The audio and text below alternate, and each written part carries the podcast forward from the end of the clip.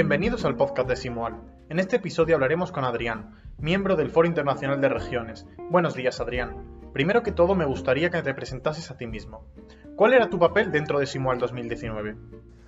Bueno, pues mi papel era el de, el de presidente del Pleno. Al final el Pleno era una suerte de Asamblea General de las Naciones Unidas, donde se reunían todos los consejeros a debatir. Y pues mi papel junto al de mi compañero Marcos era el de eh, moderar, dirigir el debate, resolver las dudas, etcétera, etcétera, etcétera. Ya que, como habían dicho Héctor y Saray, eh, el Simual es una, es una idea que cobró vida propia muy pronto. Tenemos miedo de que no saliera de nuestras cabezas, pero afortunadamente eh, sí que pudimos hacerlo. Para ti, desde la mesa del FIR, ¿cómo fue la acogida que tuvo Simual por parte de los consejeros de las distintas regiones? Pues la acogida fue, la verdad, mejor de la esperada. Tú ten en cuenta que para Simual no solo tenemos una historia alternativa, sino que eh, teníamos que plantearnos el problema de cómo queremos que se debata. Y para ello queríamos mezclar lo mejor de las simulaciones parlamentarias, esto es, la complicidad que hay entre eh, los miembros de un mismo partido, que en Simual lo representamos con poniendo a varias personas por región para que remasen todos a una, eh, lo mejor de los modelos de Naciones Unidas, que estos es los problemas que afectan a toda la humanidad y que sobrepasan los límites de la soberanía nacional, y lo mejor de los gabinetes de crisis, que son estas, eh, estos problemas que te surgen de un momento a otro, esa emoción, ese dinamismo. Pero claro, el problema es que quisimos hacer un reglamento que se adaptara un poco a estos tres escenarios y nos salió un churro. Entonces, claro, yo me acuerdo que el día anterior de la simulación estábamos explicándole al protocolo cómo iba a ser, eh, cómo iba a ser el reglamento y cómo iba a ser la simulación y no éramos capaces, no éramos capaces de explicarles cómo iba a ser y yo como presidente de pleno estaba realmente preocupado. No obstante, el primer día, tras una aburrida primera sesión cero de una hora, la verdad es que los consejeros no solo entendieron perfectamente cómo iba a funcionar el debate, sino que después nos aprendieron con creces. ¿Cuáles eran las medidas que buscaba el FIR conseguir? Es decir, ¿cuál era el motivo por el que el FIR fue consolidado? Pues mira, no, no buscábamos ninguna medida en concreto. Sí que es verdad que las regiones tenían unos objetivos eh, propios que, y secretos que nos permitirían valorar la capacidad de los consejeros de llegar a acuerdos muy complejos en muchas ocasiones. Pero nosotros lo que pretendíamos más bien era presentar una situación muy parecida del mundo actual, es decir, eh, un contexto de crisis climática, crisis de refugiados, eh, auge de extremismos, fundamentalismos religiosos, todos los problemas que, azotan al mundo a día de hoy, ponerlas en, en una posición, en un mundo totalmente diferente, a ver qué pasa. A ver cómo se pueden solucionar estos mismos problemas en un contexto radicalmente diferente.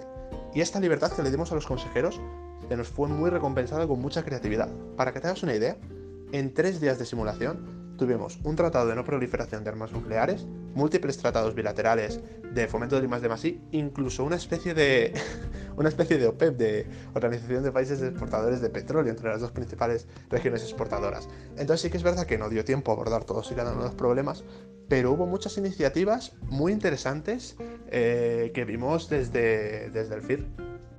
Muchas regiones acusan a día de hoy que el FIR intentaba conseguir la soberanía absoluta de las regiones. ¿Cómo respondes a estas acusaciones? Pues ante estas acusaciones tengo una respuesta elegante y otra no tanto.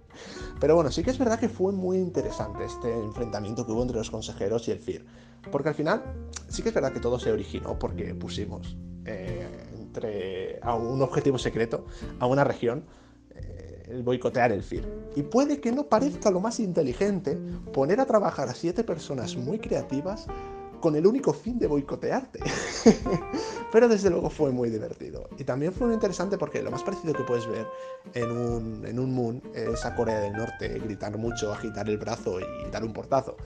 Pero en este caso hubo un punto que la mitad de los miembros estuvieron tentados a irse y estaban planteándose la autoridad que tenía el FIR. Y al final un organismo supranacional o internacional, llámalo como quieras, tiene la autoridad que le otorgan sus miembros. Entonces fue realmente interesante ver el conflicto y, ese, y ese, esa legitimación que, que, tenía o no tenía el FIR y que realmente en el momento que los países, las regiones dejan de tener confianza en un organismo, este organismo pasa a ser completamente inútil. Pero bueno, eh, si me preguntas por la respuesta elegante, pues te diré que eh, esta, esta, serie de, regiones están de, están de suerte, porque en la próxima edición de Simual va a haber Less Fear and More Fun. ¿Y cómo acogió el FIR a las protestas de las distintas regiones, las cuales acabaron con la consolidación del FREE? Pues con mucha filosofía, Alberto, como te decía en la respuesta anterior. Sí que es verdad que al final en una simulación el papel de autoridad no puede ir diciendo, no, es que no podéis hacer esto. Claro que te lo pueden hacer, te lo están haciendo, reacciona. Entonces, pues la verdad es que desembocó en un debate bastante interesante sobre la necesidad o no de organismos internacionales que sobrepasen los límites de la soberanía nacional. Porque al final que la ONU se crea tras la Segunda Guerra Mundial, el FIR se crea tras la Gran Guerra, que tuvo unos costes humanos terribles, y pues bueno, nunca está de mal recordar que la ausencia de un organismo internacional que sirva de foro de debate en un mundo con países con intereses totalmente contrapuestos y fuertemente militarizados, pues te puede ahorrar unos cuantos millones de vidas, ¿no? Pero vaya, sí que es verdad que esta crítica estuvo bastante inteligentemente respondida con la creación de un organismo paralelo. Y voy a decir paralelo en todas las palabras, porque era exactamente lo mismo. Y la verdad es que el salir del problema de están aprobando resoluciones que no me interesan, voy a crear un organismo nuevo y así estas resoluciones no tienen ninguna validez, con la gente que piensa como yo, es una respuesta que no vi venir. Pero desde luego muy, muy interesante y que, pues bueno, al final esta consolidación, no del todo, en defensa del FIR diré, del Free fue un reto bastante interesante desde la organización, que esperábamos que los retos fueran solo a los consejeros y nos encontramos en muchas ocasiones, más de las que estoy dispuesto a admitir, entre la espalda y la pared. Para finalizar, ¿hubo algún conflicto con algún consejero que no se viese en la sala del pleno de Simual 2019?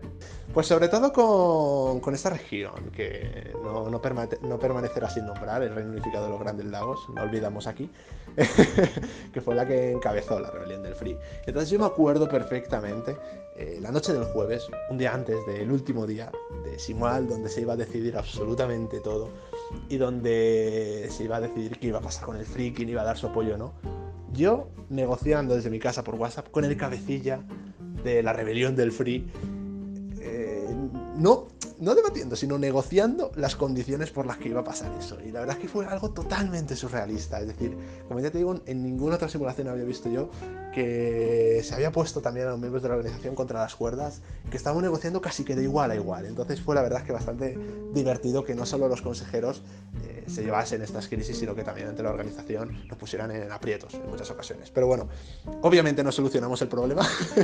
Llegamos a un punto en el que ninguno de los dos eh, salió humillado, pero bueno, esta ventana de oportunidad que nos dio este conflicto en el Free el Free, pues bueno, nos permitió seguir la historia, eh, continuar haciendo unos derroteros muy interesantes y permitir eh, que la próxima simulación, el Simual 2020, fuese una continuación de este, de este grandioso evento y que bueno, tuviese una historia muy interesante que a quien le interese puede consultar en nuestra web.